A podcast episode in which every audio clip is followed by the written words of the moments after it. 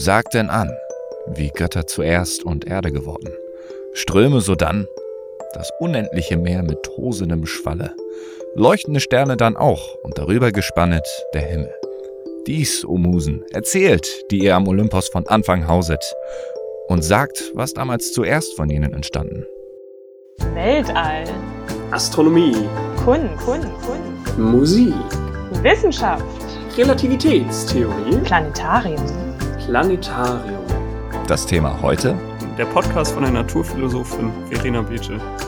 Mhm. Tja, da hätte er mal besser aufpassen müssen, der gute Aristoteles. Plaudatarium. Mit Verena und Peter.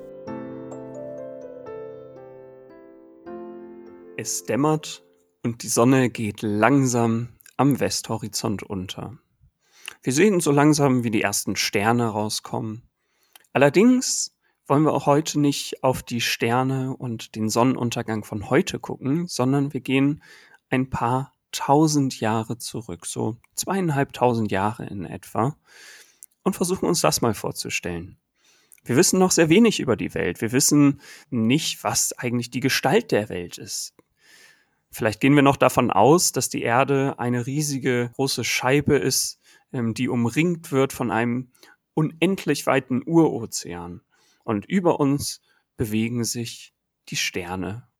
Und wir können uns ganz viele Fragen stellen, auf die wir aber bisher noch keine Antwort haben. Eines zum Beispiel, naja, wenn die Sonne immer auf der einen Seite aufgeht und auf der anderen unter, wie kommt sie denn dann wieder zurück an den Morgenhimmel? Das können wir uns damals schon beantworten, allerdings mit Hilfe der Götter. Das hat nämlich was mit dem Gott Helios zu tun, dem Sonnengott.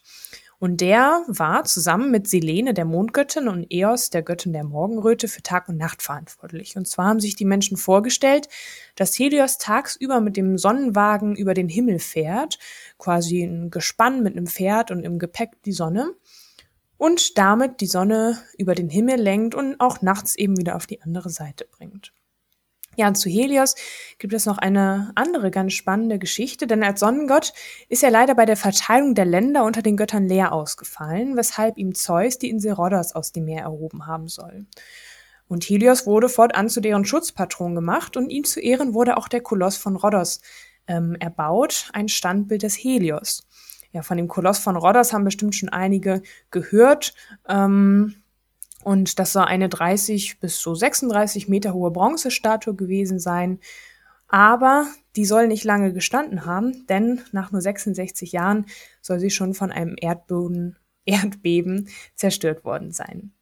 Ja, und das Einzige, was geblieben ist, ist Koloss, nämlich der Name für etwas Großes, Riesiges, was auch heute noch mit dem Gott Helios verbunden wird.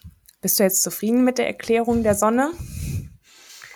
Ja, ich finde die Geschichte auf jeden Fall echt super. Klingt doch ähm, einleuchtend auf jeden Fall. Ist ein schöner Gedanke. Ja, auf jeden Fall. Und spannenderweise ist das auch in ganz vielen verschiedenen Kulturen so gewesen, dass man sich solche Geschichten erzählt hat. Ja, und heute wissen wir allerdings natürlich, wie die Sonne wieder an den Morgenhimmel kommt. Wir wissen nämlich, dass die Erde sich um sich selber dreht und dementsprechend, naja, ähm, es zu Tag und Nacht kommt, die Sonne auf und untergeht und so weiter. Mhm. Was man dazu vielleicht noch ganz kurz sagen kann, was mir gerade aufgefallen ist auch, äh, man muss sich auch immer wieder vor Augen führen, dass die Menschen einfach damals noch nicht viel wussten. Und da muss man wieder definieren zwischen Wissen und Erkenntnisse, weil nur weil man eine Erkenntnis hat, heißt es nicht, dass man gleich ein großes Wissen hat. Wissen ist ja eigentlich die Verknüpfung von vielen Erkenntnissen. Und wenn du noch gar nicht weißt, dass die Erde eine Kugel ist und sich damit dann auch um sich selber dreht, hast du auch gar keine Chance zu erklären, warum die Sonne immer wieder morgens im Osten auftaucht. Das heißt, ja, genau. es mussten ja im Laufe der Jahrhunderte, was wir jetzt gleich auch noch so ein bisschen kennenlernen werden, verschiedene Erkenntnisse gesammelt werden, um die zu einem großen Wissen quasi zusammenzufügen. Genau, und diese, diese kleine Tour der Erkenntnisse, die wollen wir jetzt so ein bisschen machen, weil ich, ich finde das super spannend, weil auch heutzutage manche Leute sich fragen, woher wissen wir das überhaupt und können wir uns da überhaupt sicher sein? Und dann so zurückzugehen und zu sagen, naja, irgendwann hat das ja mal angefangen, dass Menschen äh, sich da Gedanken drum gemacht haben. Ähm, das finde ich super spannend. Und dass mhm. die eben dann zu den Erkenntnissen gekommen sind, die unser heutiges Weltbild formen. Ja, und wenn wir da mal starten, dann kann man sich ja den Nachthimmel vorstellen, sehen, wie da die Sterne alle sehr ähnlich zueinander stehen. Dann es so ein paar kleine Punkte zum Beispiel gibt, die sich davor wegbewegen. Und all das haben viele, viele Menschen beobachtet. Aber ich glaube, der erste, der so ein bisschen sich tiefergehend damit auseinandergesetzt hat bei den Griechen, das war Thales. Genau, im 6. Jahrhundert vor Christus. Und er gilt heute als einer der ersten, ähm, überliefert zumindestens, der angefangen hat, die Welt systematisch so ein bisschen zu beobachten, was du auch gerade gesagt hast. Er hat nicht nur geguckt, oh, da sind aber Sterne und da ist die Sonne und Helios bringt die morgens immer wieder an ihrem Punkt, sondern er hat sich überlegt, ob man die Welt denn auch ohne Götter erklären kann, ohne dass er gedacht hat, die Götter gibt's nicht. Das, also er hat trotzdem an die ganzen alten Götter geglaubt, aber er hat sich eben gefragt, kann ich allein mit meinem Menschenverstand jetzt anfangen, die Welt zu erklären. Allein dadurch quasi, was ich sehe und was ich beobachte. Und das war ein super, super wichtiger Schritt, weil man damit eben von diesen ganzen Sagen und Mythen so ein bisschen weggegangen ist und einen ja, relativ objektiven Blick quasi eingenommen hat oder es zumindest versucht hat. Und somit gilt er zumindest heute als erster Philosoph, weil man muss sich vorstellen, damals hat man noch nicht so Experimente unbedingt durchgeführt, wie wir das heute kennen, physikalische Experimente direkt ausgepackt. Es gab ja auch noch gar nicht so viel Equipment, sage ich jetzt mal, sondern man hat sich eher das vorgestellt und verarbeitet, was man gesehen und beobachtet hat. Und ähm, ja, somit ist er nicht nur erster Philosoph, sondern kann auch als erster ja, anfänglicher Wissenschaftler vielleicht gesehen werden und zumindest als Anfang der griechischen Philosophie. Und was für Thales noch ganz wichtig war, als er sich gefragt hat, ähm, woraus besteht die Welt eigentlich? Warum besteht die Welt? Was ist das alles, was sie uns, was uns umgibt? Wieso funktioniert das quasi alles? Ist er zum Schluss gekommen, dass die Grundlage von allem Wasser sein muss, also dass ohne Wasser kein Leben möglich wäre. Und damit hat er auch diese Theorie der vier Elemente begründet, die sich dann ja im alten Griechenland ganz stark entwickelt und verbreitet hat. Und was war die Theorie der vier Elemente? dass eben alles aus Feuer, Wasser, Erde und Luft besteht und dass alles aus diesen Stoffen, ähm, kommt darauf an, wie sie zusammengemischt werden, ähm, entstehen kann oder besteht. Das war so ein bisschen die Theorie dahinter. Und witzigerweise finde ich, dass man also jeder kennt das ja, Feuer, Wasser, Erde, Luft, so, ne? Die vier Elemente. Und heutzutage ist das ja ein total überholtes Konzept. Aber trotzdem finde ich, ist es total in den Köpfen noch verankert, weil ja super viel damit auch erklärt wird. So, gerade im, gerade im Kinderalter wird irgendwie, ist es ja ganz, ist es ja so, dass man sich ganz viel mit diesen Sachen beschäftigt. Irgendwie, man beschäftigt sich mit Feuer, mit Wasser und die Luft und was passiert auf der Erde. Man, man trennt ja quasi die Welt immer in diese Bereiche und guckt sich dann die einzelnen Bereiche an, wo man dann mhm. Sachen erklärt, Kindern zum Beispiel oder systematisiert. Diese Einteilung ist ja in gewisser Weise irgendwie immer noch da, oder nicht? Ja, also mir ist das jetzt gar nicht so bewusst, muss ich sagen, aber es, Vielleicht es kann, ist es mir auch nicht aufgefallen. Vielleicht habe ich auch einfach nur in Elementen immer gedacht. in, in, tief im Innern glaubst du da auch noch dran, dass alles daraus gemacht werden kann? Es wäre schon cool. Es wäre einfach. Stell dir mal vor, cool. unendliche Energiequellen, weil man immer aus Luft und Feuer irgendwie Energie machen könnte oder so. Ja. Ja, es gibt auch hier auch Avatar, Herr der Elemente, wo es auch um, also ja, stimmt. in der Geschichte sozusagen um diese, diese Elemente geht. Mhm. Ja, ja irgendwie die, die üben auf jeden Fall. Das ist auch ein Film. Oh ja. ja. Jetzt schweifen wir ein bisschen ab. Ja, das, aber es anscheinend, das, das scheint schon so eine Faszination auszustrahlen, ne? Genau, diese Elemente. Das ist auch Wahnsinn, ne? Dass das irgendwie jetzt zweieinhalbtausend Jahre her ist. Ja. Dass sich da jemand mal so ein bisschen mit beschäftigt hat und auch heutzutage noch ja, so mhm. viel Faszination ausübt. Aber naja, damit soll es ja eigentlich auch sowieso ein bisschen weitergehen, weil das Spannende, warum wir jetzt auch genau die Griechen heute ausgewählt haben, ist, äh, dass wir von denen halt noch sehr viel übernommen haben, auch wenn wir an den Sternenhimmel gucken. Beispielsweise sind sehr viele Sternbilder nach wie vor griechisch benannt. So, ne? Also mhm. so wie die alten Griechen das hatten. Dabei waren das natürlich auf der Welt nicht die einzigen, die sich ähm, mit dem Sternenhimmel und äh, ja, mit der Astronomie beschäftigt haben. Zum Beispiel haben auch die Griechen sehr viel Wissen von den Ägyptern übernommen. Ja, also auch die, die Naturphilosophen, die dann ein bisschen später kamen, die haben dann nicht alles sich komplett mhm. selber überlegt, sondern genau, die hatten schon ein bisschen eine Vorlage. Ja. Aber gut, wollen wir vielleicht mal damit weitermachen, ähm, wie die Griechen denn dann jetzt aus diesem Bild, dass die Erde eine Scheibe ist, äh, oder wie sie davon wegkamen? Ja, können wir gerne machen. Wir sind ja immer noch in unserer, in unserer Nacht unterwegs und Genau. der Sternenhimmel, der ähm, hat sich jetzt, wenn man genau hinguckt, auch schon ein bisschen weiter bewegt. Der eine Stern, der eben noch über dem einen Baum stand, ist jetzt ein bisschen weiter gerückt, steht jetzt über der anderen Baumkrone. Und jetzt kann man sich ja fragen, wie kommt das? Und der erste richtige Schluss, oder äh, ein erster nicht richtiger, aber logischer Schluss ist ja eigentlich irgendwie die Himmelssphäre oder die Himmelsglocke, die, die bewegt sich einfach um uns herum. Kann man ja eigentlich so ganz, beobachtet man und kann man ja so ganz gut beschreiben.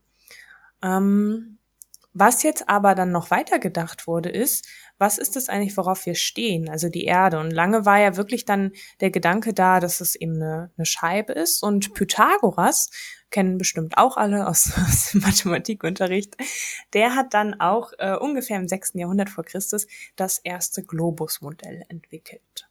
Ja. Ähm, ich weiß nicht, war das vorher oder später, dass Eratosthenes da kam? Viel später. Viel später, alles klar. Ja. Okay, also viel später hat dann Eratosthenes ähm, tatsächlich auch noch was zur Kugelgestalt der Erde gemacht. Ähm, er hat nämlich sogar schon vom, äh, probiert, sie zu vermessen. Und ähm, gleichzeitig ist das auch, finde ich, ein wunderschöner Beweis dafür, dass die Erde eine Kugel sein muss. Und zwar hat er Schattenstäbe aufgestellt. Das sind einfach, ja, man könnte sagen Stöcke oder halt Stäbe, die eine bestimmte Ja. Länge haben. Wichtig ist, ähm, dass man, dass man zwei hat davon und die an unterschiedlichen Orten aufstellt. Den einen stellt man irgendwo ein bisschen weiter nördlich auf, den anderen ein bisschen weiter südlich. Ähm, ja, am besten schon eine ganze Ecke, damit man, damit man auch einen Unterschied erkennt. Und dann guckt man genau am Mittag, das heißt, wenn die Sonne am höchsten steht, wie lang der Schatten ist. Und misst das. Und aus diesem Unterschied der Länge des Schattens kann man tatsächlich mit ein bisschen Pythagoras, also mit ein bisschen Trigonometrie, kann man bestimmen, ähm, wie groß die Erde sein muss. Und eben kann sowieso erstmal sagen, die Erde ist eine Kugel, aber dann eben auch, welchen Radius hat sie. Und Eratosthenes war da sehr genau. Mhm. Er hat nämlich schon tatsächlich den Umfang der Erde bestimmt und also Umfang und Radius, äh, das steht im direkten Verhältnis zueinander. Und der Umfang, den hat er bestimmt auf 39.375 Kilometer. Und das ist nur 1,4 Prozent weniger als der tatsächliche Umfang. Und das ist schon Wahnsinn, finde ich. Mhm. Ja, das ist verrückt. Also du musst ja davon ausgehen, das ist ja alles, das muss einfach unglaublich genau gemessen werden. Also die Ja. Mathematik dahinter ist nicht so kompliziert, aber ich glaube, was damals relativ schwer oder was ich mir schwer vorstelle, dass man ja auf den Millimeter genau alles messen muss. Das ist schon Wahnsinn. Und heutzutage gibt es dann Flat Earther, die sagen, aber die Erde ist eine Scheibe. Also, ha, Mensch. Mach doch Ja, mal das Schattenstab-Experiment. Hätte man Mathe ein bisschen mehr aufgepasst, könnte man das jetzt selber probieren. Ja. Ähm, naja, aber es kann ja auch jeder, jeder glauben, was er will. Vielleicht Solange- mache ich das irgendwann mal. Vielleicht probiere ich dieses Experiment mal aus, ob, ob man das hinbekommt. Ja, wär das ist schon nicht witzig. schlecht. Im nächsten Sommer bereist man an zwei Orte, hat man auch direkt einen Urlaub. Kann man ja verbinden. also man Es könnte. muss, man, es muss ja gleichzeitig eigentlich sein, ne? Also gleichzeitig an zwei Orten gemessen werden. Das heißt, also man müsste, man müsste sich am besten absprechen mit irgendwem. Ja, finde ich auch in Ordnung. Ich mache ein Reiseziel und du ein anderes. Okay, und man Ist könnte ja dann einfach. schön im Warmen. Okay. Dann nehmen wir einfach einen Zollstock mit, das sind dann unsere Schattenstäbe. Und dann einen Ja, zweiten nächstes- Zollstock, um das abzumessen. Nächstes Jahr kommt dann eine Folge. Wir messen den Umfang der Erde. Genau. Sind beide Ja, am Strand. Ja, klingt entspannt. Naja, auf jeden Fall, aber zusammenfassend kann man ja jetzt ganz schön sagen, wir sind jetzt in der, in der griechischen Nacht und wir sind auch schon ein bisschen, ja, ein paar hundert Jahre jetzt schon später. Also Eratosthenes war ja dann deutlich später. Nochmal als Thales am Anfang. Und wir wissen, die Erde muss eine Kugel sein. Und da kann man auch ganz gut festlegen, dass das schon bei den Griechen relativ verbreitet war. Also natürlich gab es immer Leute, die sagen, nee, nee, das glaube ich nicht. Aber ähm, an sich unter den Gelehrten war das schon eine ganz äh, gute Auffassung. Die Erde muss eine Kugel sein. Und so hat das nämlich auch Aristoteles, ja heute als einer der größten griechischen Philosophen und Universalgelehrten quasi angesehene äh, Mensch, das auch gesehen. Er war auch der Meinung, die Erde, die muss eine Kugel sein. Und er hatte auch noch zwei Begründungen. Er war noch vor Eratosthenes. Ähm, das heißt, da wurde das noch nicht berechnet. Aber Aristoteles hatte auch zwei sehr, sehr gute Begründungen, warum die Erde eine Kugel sein muss. Und zwar stellen wir uns jetzt vor, wir sind ähm, ja immer noch, immer noch nachts und in der Nacht wandelt sich jetzt aber ein bisschen was. Wir haben nämlich Vollmond. Und plötzlich werden wir Zeuge einer Mondfinsternis. Und wenn man jetzt ganz genau hinguckt, dann kann man sehen, dass sich der Schatten der Erde vor den Mond schiebt und dass dieser Schatten rund ist. Und Aristoteles hat daraus was ganz Schlaues geschlossen, denn nur eine Kugel kann immer einen runden Schatten werfen. Ja, und das war einer seiner Begründungen, warum die Erde eine Kugel sein muss, was auch wieder allein aus Beobachtungen resultiert ist. Ja, auch, auch faszinierend, ne? Mhm. Aber da kann ich Ja. mir das tatsächlich noch ganz gut vorstellen, weil das kann man ja wirklich ganz gut beobachten.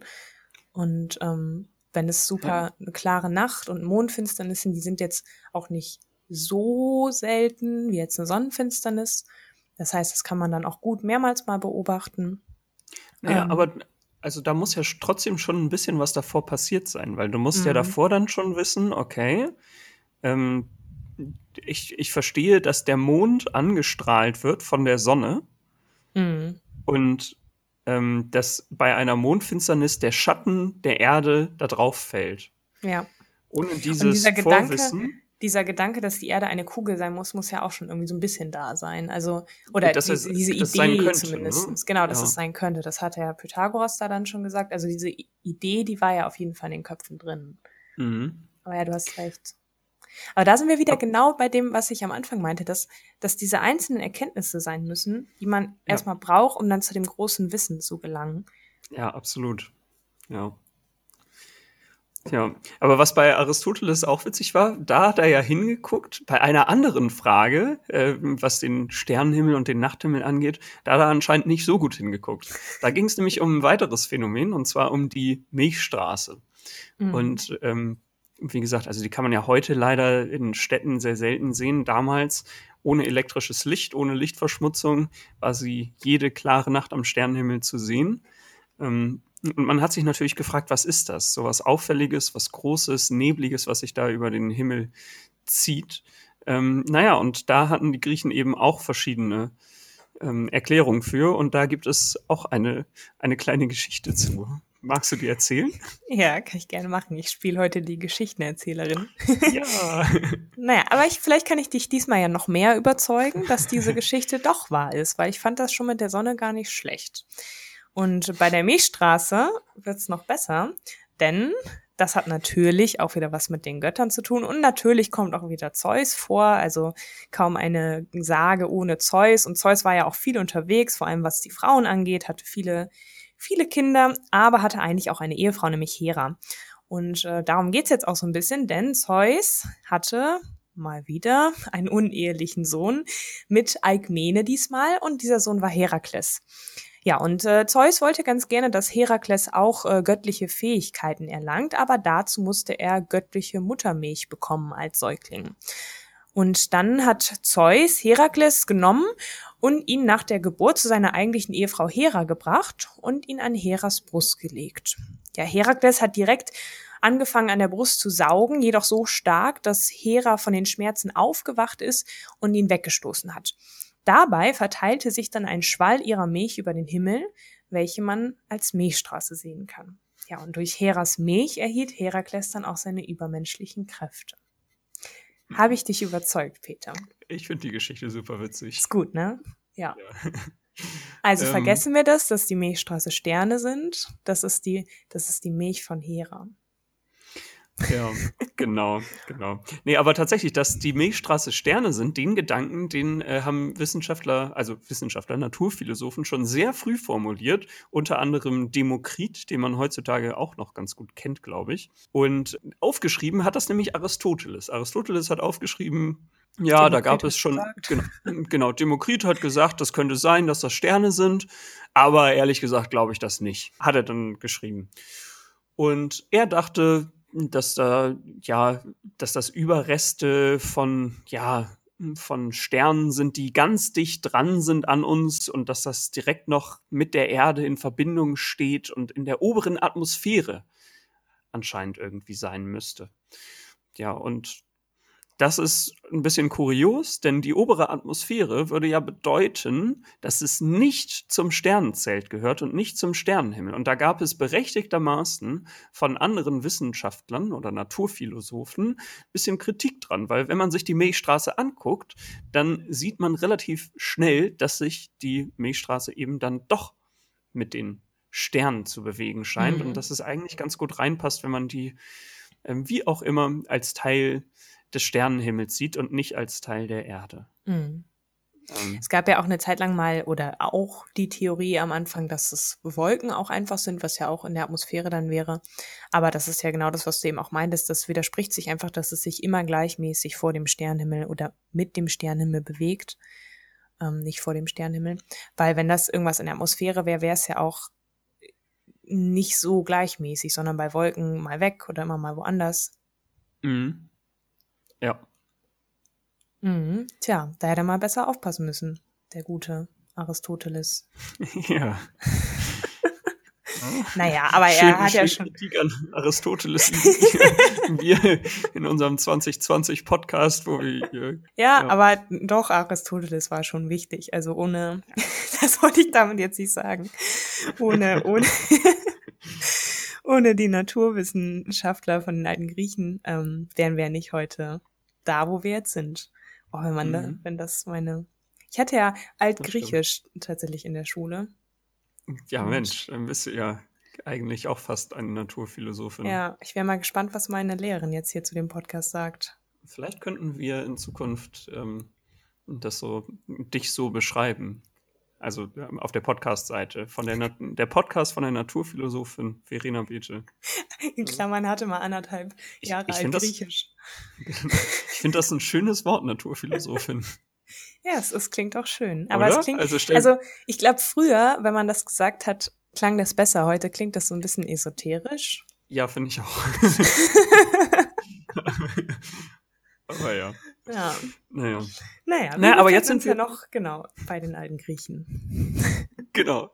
Ähm, und jetzt sind wir aber ja schon ein bisschen weiter und haben sozusagen schon mh, erkannt, dass die Erde wohl eine Kugel ist.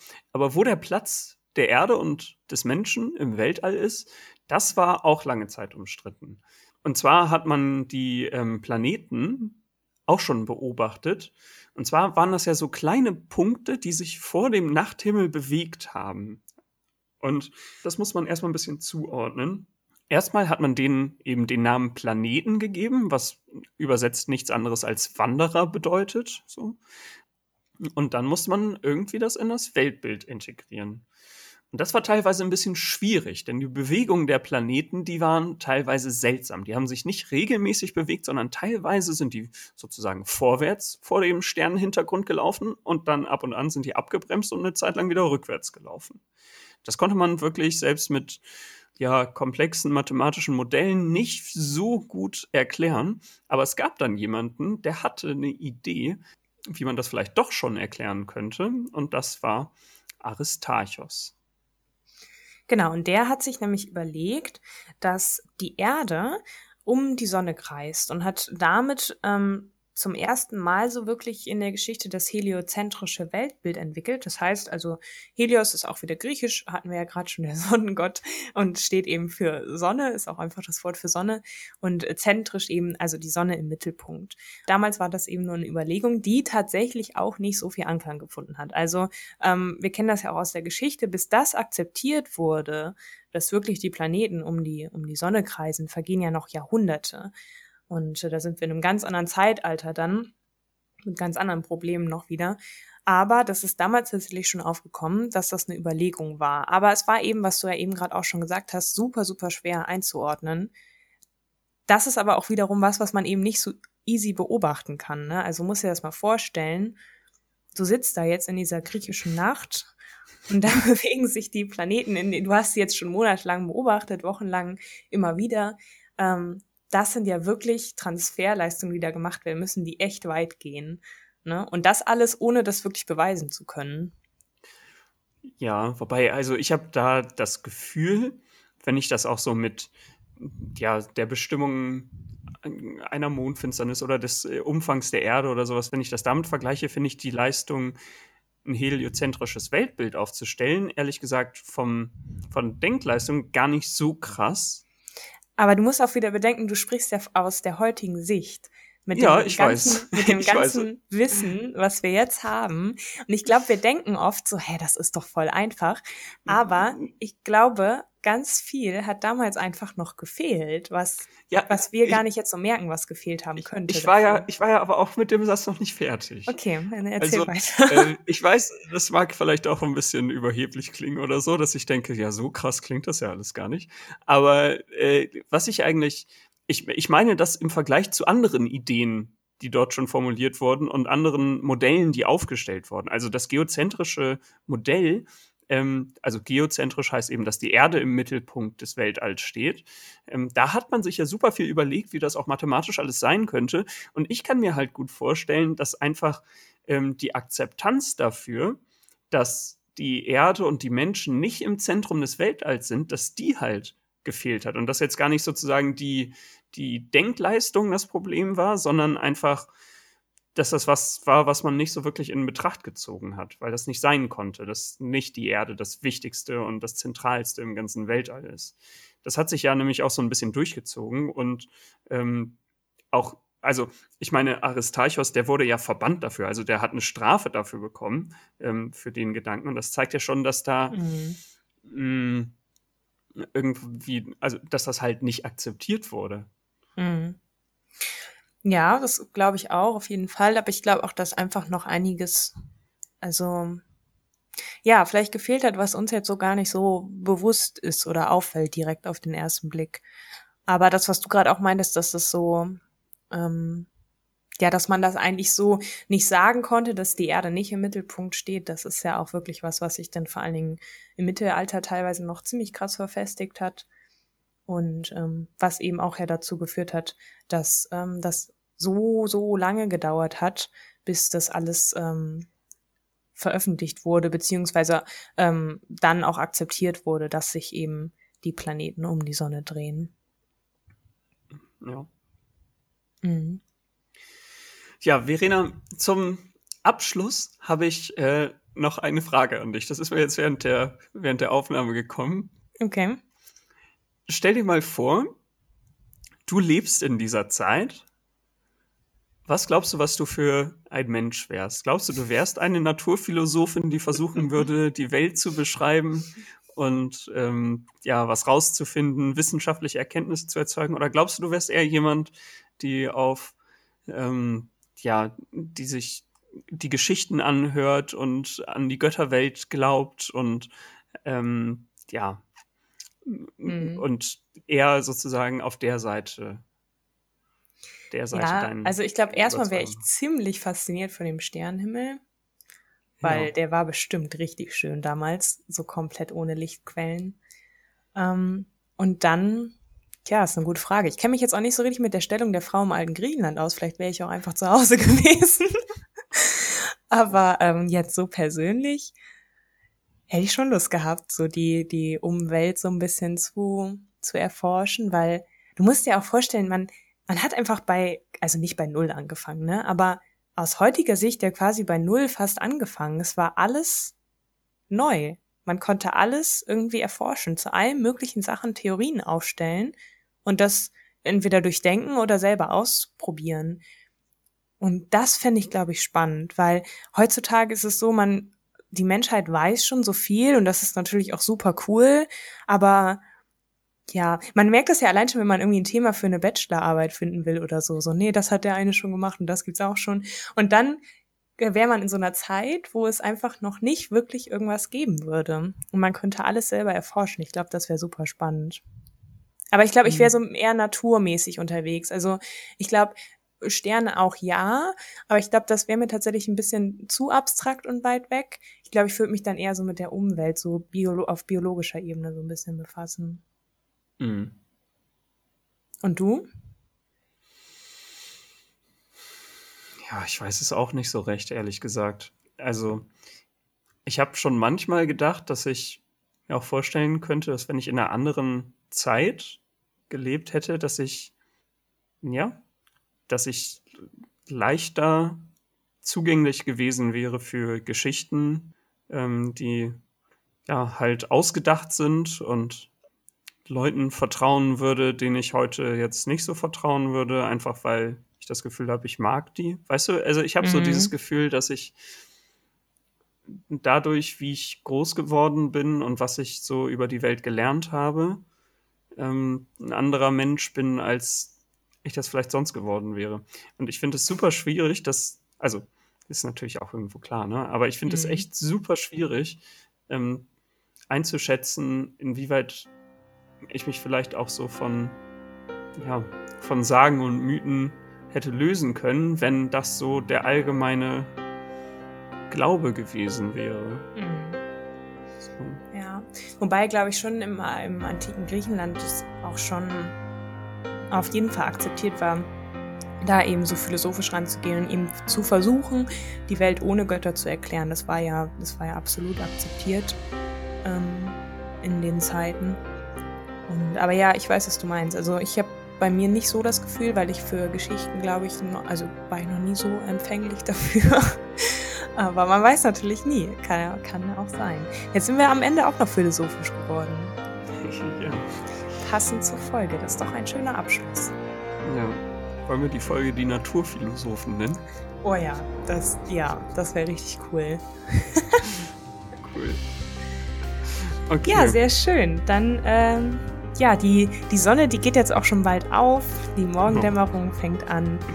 Helios hat, hat den Sonnenwagen wieder nach Osten gefahren. Oder die Erde hat sich gedreht, man weiß es Wer nicht. Wer weiß das schon so genau.